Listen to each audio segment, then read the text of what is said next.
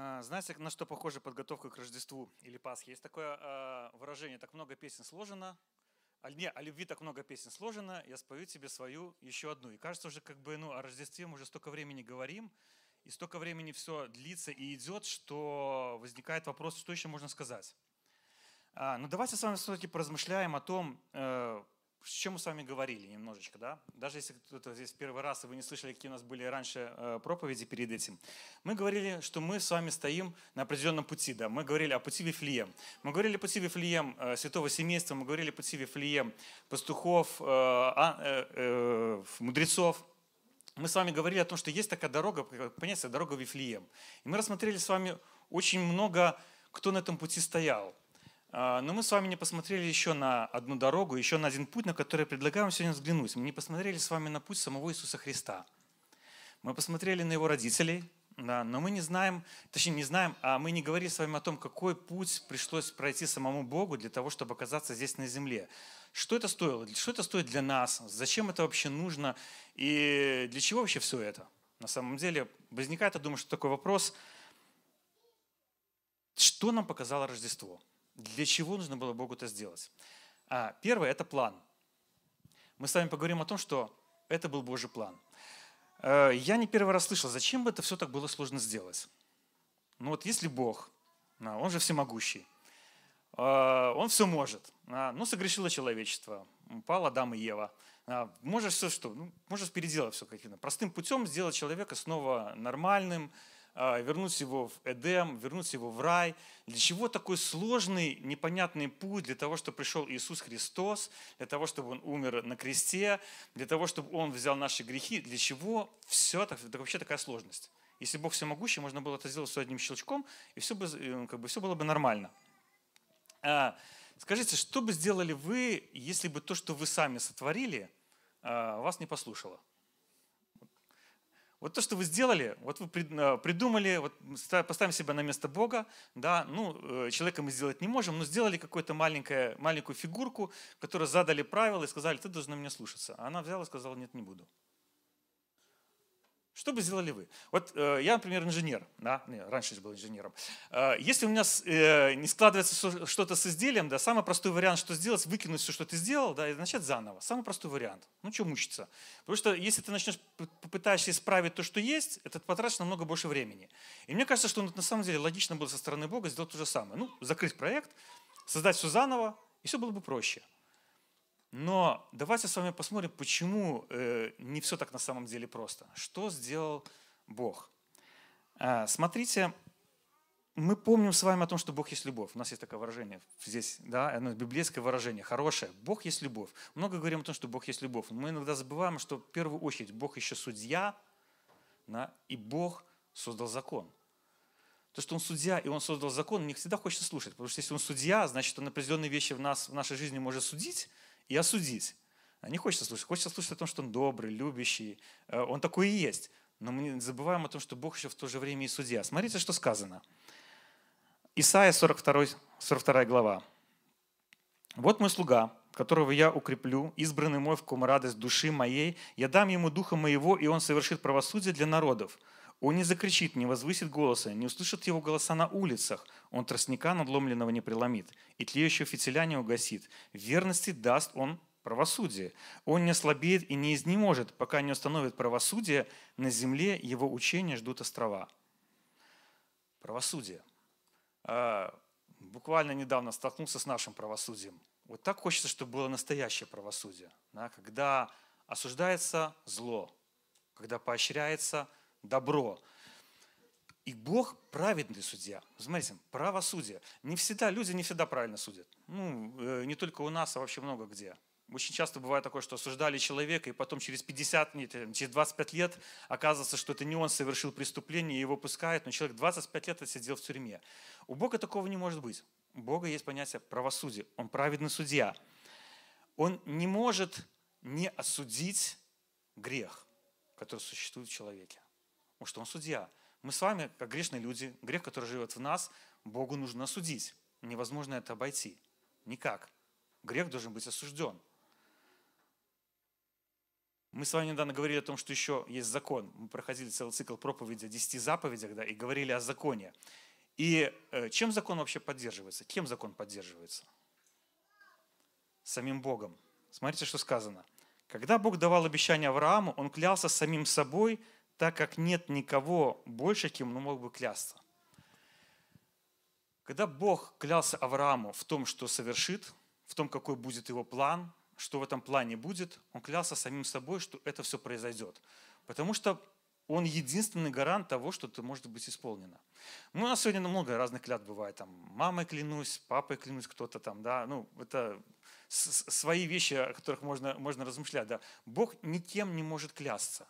И что он делает, предлагает Аврааму? Он говорит Аврааму, я клянусь самим собой, что то, что я тебе скажу, в твоей жизни исполнится. Значит, Бог не может нарушить свою клятву. Бог не может не наказать грех. Какой тогда выход? Что можно тогда сделать? Ведь Бог сам положил самый важный закон. Посмотрите, э, как этот закон и как он осуждается. Бытие, 3 глава. Из всех диких зверей, которых создал Господь Бог, самым хитрым был змей, он спросил женщину, «Правда ли сказал Бог, не ешьте ни с какого дерева в саду?» Женщина ответила, «Мы можем есть плоды с дерева сада, но Бог сказал, не ешьте плодов с дерева, которое посередине сада, и не трогайте их, иначе вы умрете». Богом положено было что? Все у человека было. Абсолютно все. Пожалуйста, пользуйся, вот сюда только не лезь, в одно единственное место. И если ты туда влезешь, что будет? Смерть. Наказание какое за грех? Смерть. То есть произошло самый, самый великий грех, который может быть на земле. Ослушание Бога. И за этот грех положено что? Смерть. Да как можно обойти тогда то, что за грех положена смерть, Бог праведный судья, Он основатель закона, может ли Он обойти собственный созданный закон? Нет. Какой путь тогда? Что сделать Богу? Бог совершил великий план. Он пообещал Аврааму о том, что он его исполнит, о том, что через него родится множество народа, и через его колено родится Спаситель. То, что мы сегодня с вами вместе празднуем, что родился Спаситель, родился Иисус Христос. Человек должен был пойти на крест. Мы с вами должны были пойти на крест – за наши грехи. И для того, чтобы наказать нас, Бог мог это сделать с нами лично, с каждым человеком. Наказать за наши грехи. Но Бог поступил совершенно по-другому. Он решил наказать весь грех. Мы с вами понимаем, что человек не может понести весь грех. Значит, это должен быть не просто человек, это должен быть Бог. И значит, Божий план должен быть, чтобы Бог и человек в одном теле совершили вот то, что совершил Иисус Христос. Он пошел на крест, взял наши грехи и умер ради наших грехов. Бог не мог обойти свой закон, Бог не мог обойти свое правосудие, Бог, но Бог хотел проявить к нам свою самую главную особенную черту. Она называется вот так просто. Милость. Милость. Сегодня очень много хочется милости. А, мы очень много хотим, чтобы э, к людям поступали по справедливости – а к нам поступали по милости. Согласны, да? Вот если накосячил, вот, вот другой накосячил, вот его накажите. А если накосячил я, то ну давайте не будем ну, так строги, да, давайте ну как бы да, так спокойненько как-нибудь решим с вами этот вопрос. Нет, да, милость есть милость. Мы либо ее проявляем, либо, либо не проявляем. Бог проявил свою милость. И посмотрите, в чем заключается милость. Бог совершил на самом деле две жертвы. Одну жертву мы хорошо знаем с вами, это то, что Он пошел на крест. Но до этого момента Бог совершил еще одну очень важную жертву, которая очень хорошо описана в Филиппийцах во второй главе. Он по природе Бог, не держался за равенство с Богом, а наоборот унизил себя, приняв природу раба. Он стал подобным людям – Став и по виду как человек, он смирил себя и был покорным до смерти, причем смерти на кресте. Поэтому Бог возвысил его и дал ему имя выше всех имен, чтобы перед именем Иисуса преклонились все колена на небесах, на земле и под землей, и чтобы каждый язык признал во славу Бога Отца, что Иисус Христос есть Господь. Смотрите, что произошло. Самая важная жертва, которую совершил Бог в первую очередь, Он унизил себя.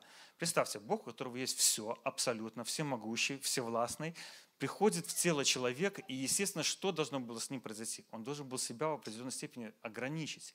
Скажем так, что Иисус никогда не включал в себе Бога на полную катушку, как Он мог. Мы даже помним, что на кресте Он сказал, что если, своим ученикам сказал, если бы я хотел, я всегда призвал воинство ангелов, и они бы меня спасли. То есть на самом деле у Иисуса была огромная сила, огромная власть, но Он всегда в себе включал вот это самоуничижение. В, в синодальном переводе очень хорошее слово есть, самоуничижение, унизил себя. Он постоянно себя самоуничижал для того, чтобы не включить то, что он может сделать, чтобы вот эта справедливость не излилась на нас с вами заранее. Он проявлял милость. Это первая жертва Бога, которую он совершил ради нас с вами. И очень интересно, что это послание, тем более, обращено к филиппийцам. Филиппийцы были очень гордыми людьми. Если вы почитаете послание, то там целая борьба с их гордостью. Они такие очень самоправедные, очень такие крутые. А, вот. И Павел их немножечко стужает. Говорит, послушайте, вы-то, может быть, крутые, но посмотрите на Иисуса Христа. Иисус Христос себя сам уничижал. Мы помним, что Иисус Христос мыл ноги ученикам. Иисус Христос проявлял милость и любовь и терпение грешникам, сидел вместе с ними за одним столом. Отойдя немного, он пал на лицо свое и молился. «Отец мой, если возможно, то пусть минует меня эта чаша, но пусть будет все не как я хочу, но как ты хочешь». Смотрите, что делает Христос. Это опять самоуничижение. Есть понятие «я хочу вот так». Я не хочу идти на крест, я не хочу умирать. Но Иисус говорит в этой молитве перед, в Гефсимане о том, что «но, Господь, пускай будет Твоя воля, а не так, как хочу я. Если бы не было милости в сердце Бога по отношению к нам с вами, никогда бы Иисус не произнес эти слова. Сегодня нам иногда вот не достает такой скромности, мне кажется. Да? А верующие считают себя очень святыми, такими как бы, ну я ж не грешу, я ж уже покаялся, да, я такой хороший человек. А с, с неверующими, которым разговариваешь, говорят, я же сильно не нагрешил, собственно говоря, я же там никого не убил, никого не украл, да, я же хороший человек, добрый. Скром, вот если скромный человек, да, он никогда себе так не заявит. Хотя, может, и заявить, не знаю. Но, тем не менее, вот не хватает вот такой скромности, которая на самом деле была у Христа. Но это была скромность осознанная. Он понимал, что он хочет сделать. Он хочет, чтобы его милость проявилась по отношению к нам. Чтобы этот Божий план спасения исполнился в нас с вами. Чтобы он пришел младенцем на эту землю, родился и помог исправить судьбу миллионов людей, которые сегодня живут здесь, которые жили до нас с вами. На самом деле так и произошло. Миллионы людей, у миллионов людей изменилась жизнь, изменилась судьба благодаря милости Божией, которую Он проявил по отношению к нам. И если бы не было этого самоуничижения, если бы Иисус не, осозна... не, не побыл в нашем теле, если бы Он не понял, что нас с вами обуряет, какие эмоции, что у нас с вами есть понятие гнева, у нас есть с вами понятие э, обиды, у нас есть с вами понятие, когда нас, нас оскорбляют незаслуженно, когда мы теряем близких. Все это Иисус пережил. Потому что Он должен был это пережить как человек, чтобы взять наши с вами грехи и понести их на кресте. Это Он все делал по милости Своей.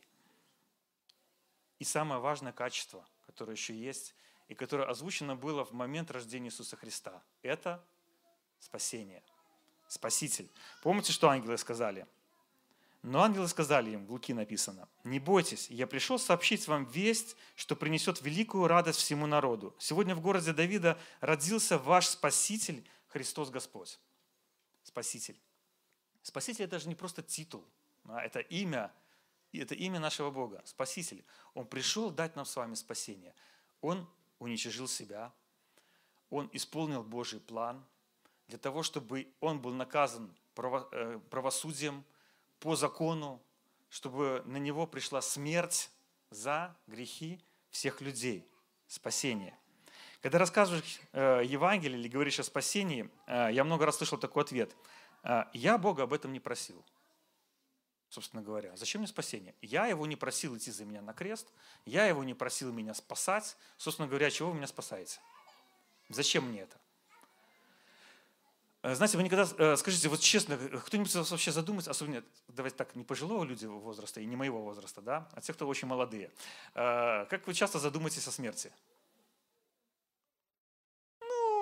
Ну, не, я себя помню по молодости вообще безбашенный, как бы там даже, даже особо и не думаешь о смерти, потому что влезаешь во все вещи, куда только можно, да, и, и сунешься куда, куда только можно, и потом только родители... Была просто такая история, когда мы э, с друзьями поехали вместе на велосипедах на полигон во время учений. То есть у нормально адекватного человека, когда вокруг ездят танки, перестреливаются трассирующими пулями, да, то есть нормальные люди туда не полезут.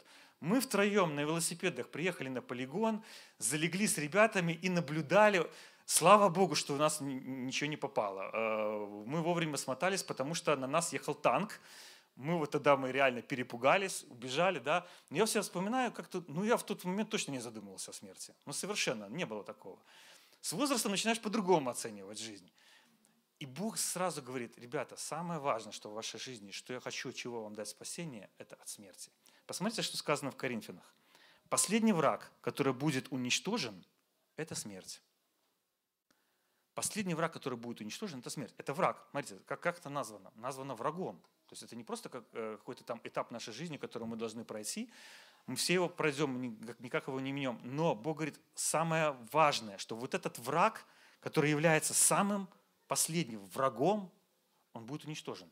Смерти не будет. Не в том плане, что мы с вами не умрем здесь сейчас физически, мы не менем это, да, но у нас будет новое тело, мы будем на новой земле, мы будем в раю вместе с Богом, потому что есть еще жизнь после того, как, что мы здесь вместе с вами проживем, и поэтому Бог принес нам спасение. Он знает, что важное – в нашей жизни. Для чего Он пришел? Что нашу жизнь портит на самом деле, да? что, нашу, что нашу жизнь коробит, потому что человек старается все урвать, все ухватить. Почему? Потому что жизнь короткая, надо все успеть ухватить здесь и сейчас, потому что когда я умру, этого всего у меня уже не будет. Да? Поэтому здесь все, прямо здесь и сейчас я хочу все. А Бог говорит, послушай, это все вообще, то, что здесь у тебя происходит, это мелочи. Вот этот враг, он будет уничтожен. И Иисус уничтожил этого врага. Он пришел и дал нам спасение. Сегодня мы с вами, физическое тело наше с вами умрет, но мы с вами воскреснем в теле. Мы будем с вами вместе с Богом. Мы будем узнавать друг друга. Мы с вами снова встретимся, поговорим, обсудим, как мы здесь с вами жили, как было интересно, как было тяжело. Вот. Но рядом с нами еще будет Бог в этот момент. Да, и будете говорить, да, словами такими, а помнишь, как это было? Да? То есть Бог нас с вами спас от самого страшного. Это не все, что, в спасение, что входит. В это спасение входит понятие, что Бог освободил нас от греха, что Бог нам дает в сердце праведную жизнь, что Бог нас с вами освобождает от многих вещей. Поэтому Он назван Спасителем. Но в первую очередь, то, что сделал Иисус, Он уничтожил смерть своей собственной смертью. Он воскрес и этим победил смерть. И сегодня мы с вами празднуем великий праздник рождения Спасителя – который исполнил Божий план, который пострадал на кресте, который правосудие которого убило за грехи всего человечества. И сегодня мы с вами названы в глазах Бога как? Детьми Божьими. Самый великий титул, который может быть дать Бог, Он называет каждого из вас своим ребенком. А, вот повернитесь к своему соседу, вот, посмотрите на него, да, вот этот вот человек рядом с вами, это Божий ребенок – это, понимаете, Божий ребенок. Ребята, оцените то, что нам с вами дано Богом. Бог нас с вами назвал Божьими детьми, своими собственными детьми. Только потому, что мы вместе с вами приняли то, что Иисус Христос – это Божий Сын, который родился ради меня, не ради большой толпы, не ради всего человечества, а ради меня лично.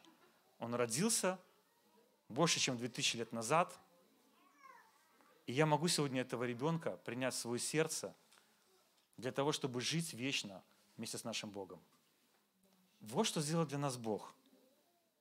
План, милость и спасение.